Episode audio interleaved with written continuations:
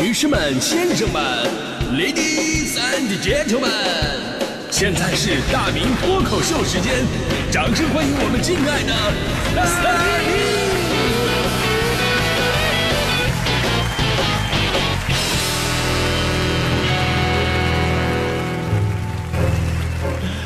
好，欢迎各位来到今天的大明脱口秀，我是大明啊。这时间真的是过得非常快啊！你看，转眼又到年底了。前两天领导看到我，还特意把我拉到一边啊，跟我非常非常用心的嘱咐说：“大明啊，啊，快过年了，这小偷啊是越来越多了。”我说：“领导，我会小心的。”领导说：“你小心什么小心？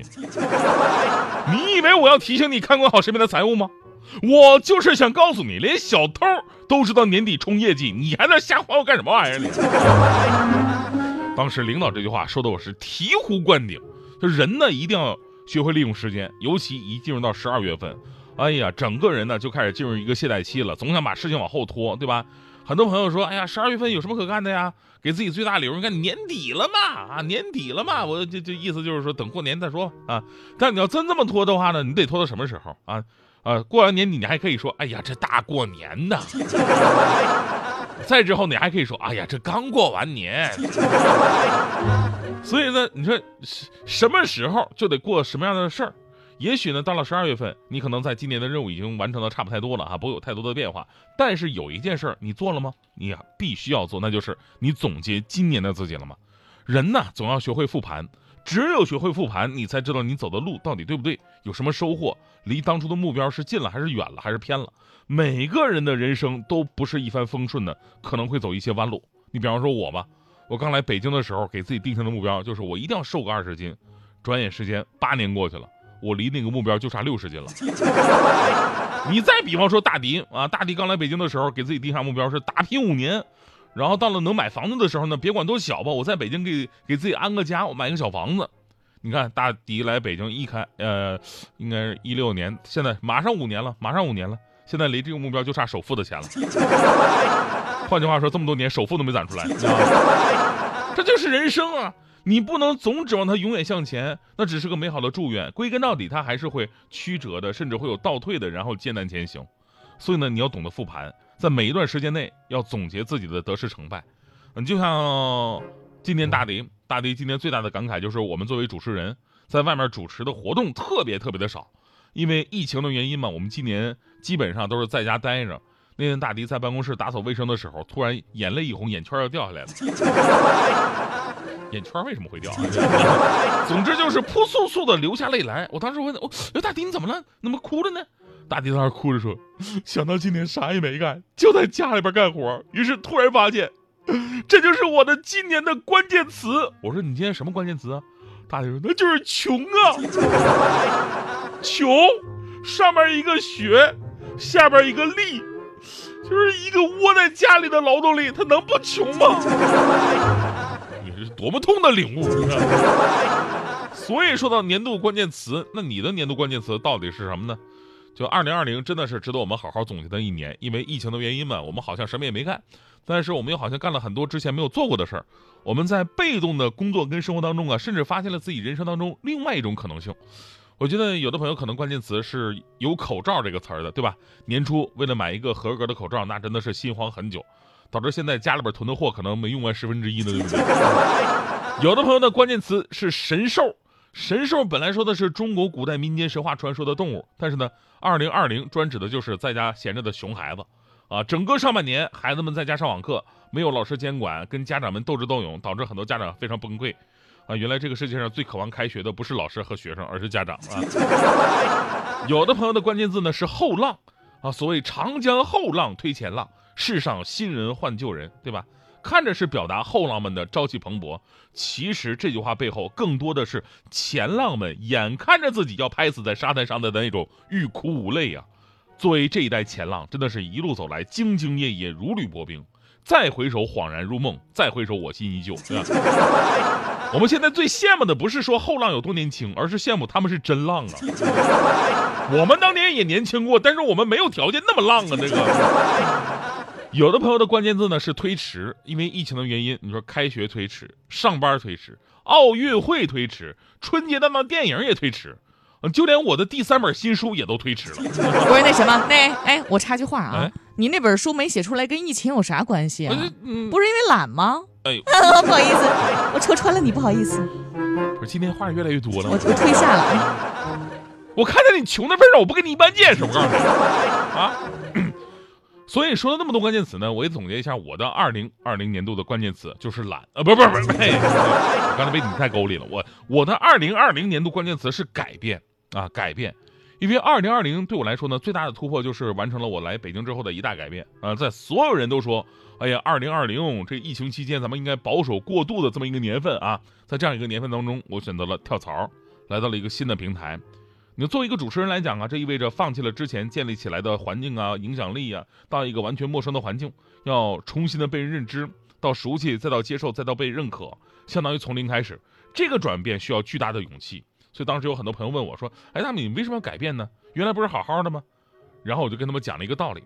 我问我我我跟他们说，如果一个男孩感冒了，他不想吃饭，那旁边的女孩说：“那你吃不吃？”男孩说：“我不吃。”女孩说：“你要不吃的话，我就不理你了。”男孩就会说：“那那好吧，我吃还不行吗？对吧？”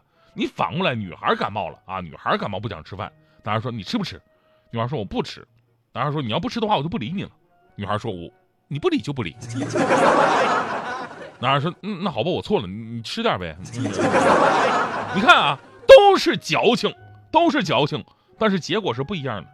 矫情是长得好看者的通行证，是长得难看者的墓志铭。而我们很多人其实都是那个男孩，没有身份，没有地位，没有强大的后盾，没有什么资本。即便自己努力的取得过一些东西，但是这些东西在手里边也是转瞬即逝。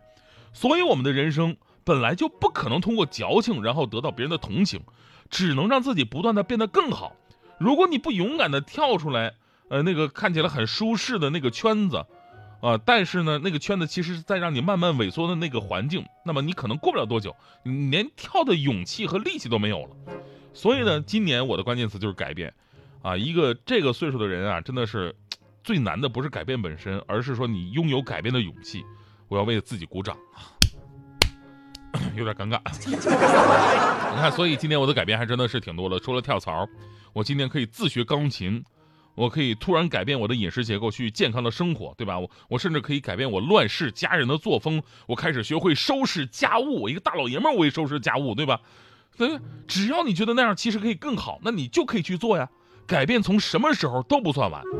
但你要说到收拾家务这事儿吧，我在这里边，我我最后我跟那个强哥道个歉啊，也也跟那个强嫂解释一下，我就没想到我就给你们俩添了这么大麻烦，是这么回事儿。前两天这个强嫂出差了，出差了，然后强哥呢家里一个人嘛，挺寂寞的，就让让我到他晚上到他家去喝酒去，我就去了。结果晚上那天喝大了，我就直接在强哥家睡的觉。第二天起来的时候吧，我一看，哎呦我的天哪，这屋子被我俩造的太乱了啊！我这个人，我今天刚转变成一个爱收拾家务的人嘛，我当时我就看不下去了。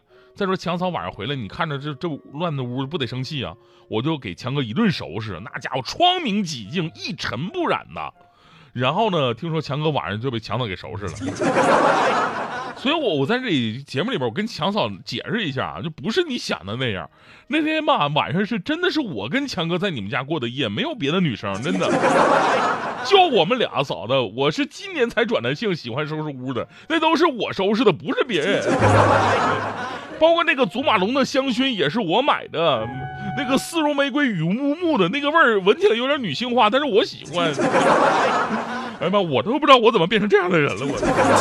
那么新鲜，家人在我身边，感觉胜过了环游全世界。美梦虽要实现，也要抽点时间陪你们聊天。